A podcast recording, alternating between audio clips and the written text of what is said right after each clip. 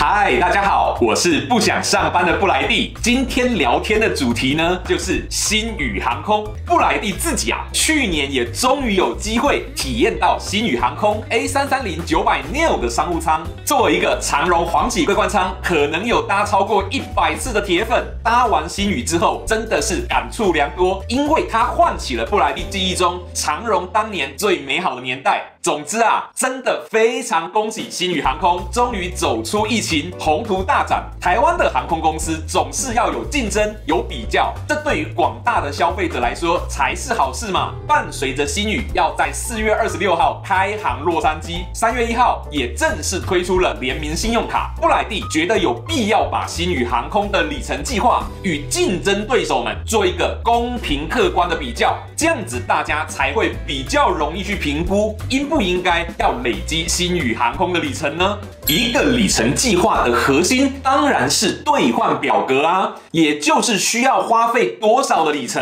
才能够兑换到奖励机票或是航班升等嘛。就让我们直接来看星宇航空的兑换表格吧。目前星宇把所有的航点只分类成两个区域哦，所有的亚洲航点无论啊距离有多么的遥远，通通放在同一个区域。第二个区域呢，从北美。飞台湾或是亚洲的任何航点，单程经济舱需要三万五千里，单程豪金舱需要六万里，单程商务舱则需要九万里程。而大家最期待的头等舱呢，则是高达了要十二万里。如果你想要兑换来回机票，所需要的里程数量很简单，就是单程的两倍。大家看这些数字的时候，可能没有太直接的感觉。那我们现在就马上来跟竞争对手超级比。比一笔兑换相同路线的机票，长荣目前的经济舱单程要价五万里，淘金舱单程为五万五千里，而最高阶的商务舱则是七万五千里。因为华航在三月二十九号调整兑换表格，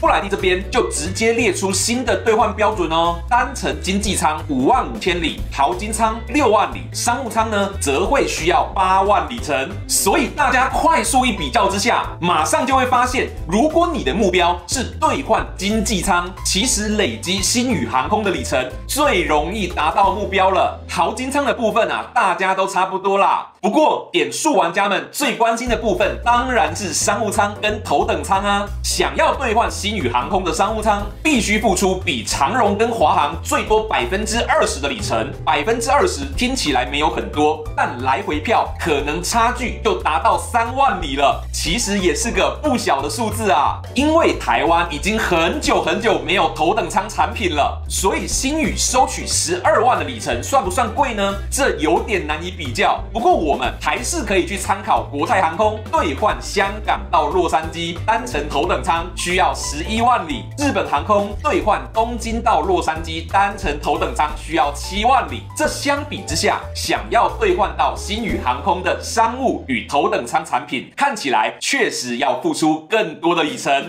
看完了兑换表格，大家已经知道了兑换星宇航空的机票需要多少的里程。那下一个问题当然是有什么方法可以累积到这么多的里程嘛？其实累积里程的方法啊，不外乎就是靠飞行、靠消费，还有直接购买这三种嘛。而且啊，如果你真的是只靠飞行去累积里程，光是要兑换一张洛杉矶到台北的经济舱，就足足要飞十三趟的东京，或是九趟的。新加坡才有办法累积到耶，这对于大多数的朋友们来说真的是太困难了。只靠飞行想要累积到足够兑换机票的里程，几乎是不可能的任务。星宇航空当然也非常知道这一点呢，所以与玉山银行联手，在台湾正式推出了联名信用卡，让大家可以透过消费每天都累积星宇的里程。目前的联名卡一共有四种选项哦，从最高阶邀请制的世界之极卡，到世界卡、钛金商务卡，到最基础的钛金卡，布莱蒂认为啊，因为五月三十一号之前申请免年费嘛，可以办，当然要办世界卡啊，因为世界卡才会有最多的开卡礼，还有最快的累积速度哦。如果你在过去六个月以内没有持有玉山银行任何的卡片，恭喜你符合新户资格。世界卡刷两万元新台币就可以拿到一万五千的里程，一万五千里程足够让你在亚洲区域内从原本的豪金舱升等到商务舱喽。但是如果你跟布莱蒂一样早就有 Only 卡了，那就只剩下手刷礼啦。消费八八八八元可以拿到五千里，而累积的速度呢？国内消费是二十元一里，海外消费蛮不错的，十元就可以累积一里。换句话说，只要有二十七万五千元的海外消费，就可以累积到足够兑换东京到台北单程商务舱的里程喽。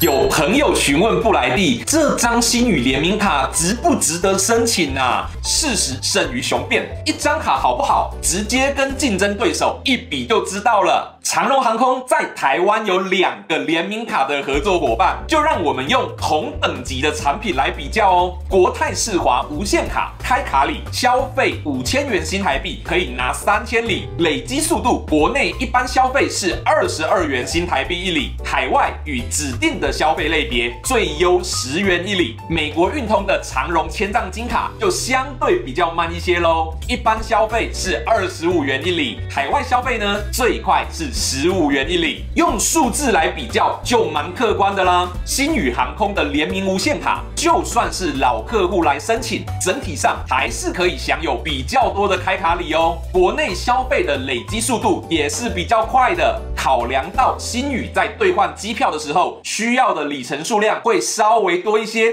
所以两者啊应该是在伯仲之间。不过呢，还是要提醒大家哦，因为目前星宇航空没有跟其他的航空公司有合作，所以如果你就是想要体验星宇航空的产品，那肯定就是只能够累积星宇的里程啦，因为没有任何其他的里程可以去兑换嘛。换句话说，你累积了。星宇的里程，未来就是只能够兑换星宇的航班。至于要怎么做，就看大家真正想要的东西是什么了。以上就是布莱蒂今天的分享。因为时间的限制，其实我谈的相对比较简单一点，像是升等啊、华航的比较啊、路线规则啊都没有讨论到。敬请期待我后续的文章教学喽。如果你还有更多的问题，或者想要听任何新的题材，都欢迎留言让布莱迪知道。那就见啦，拜拜。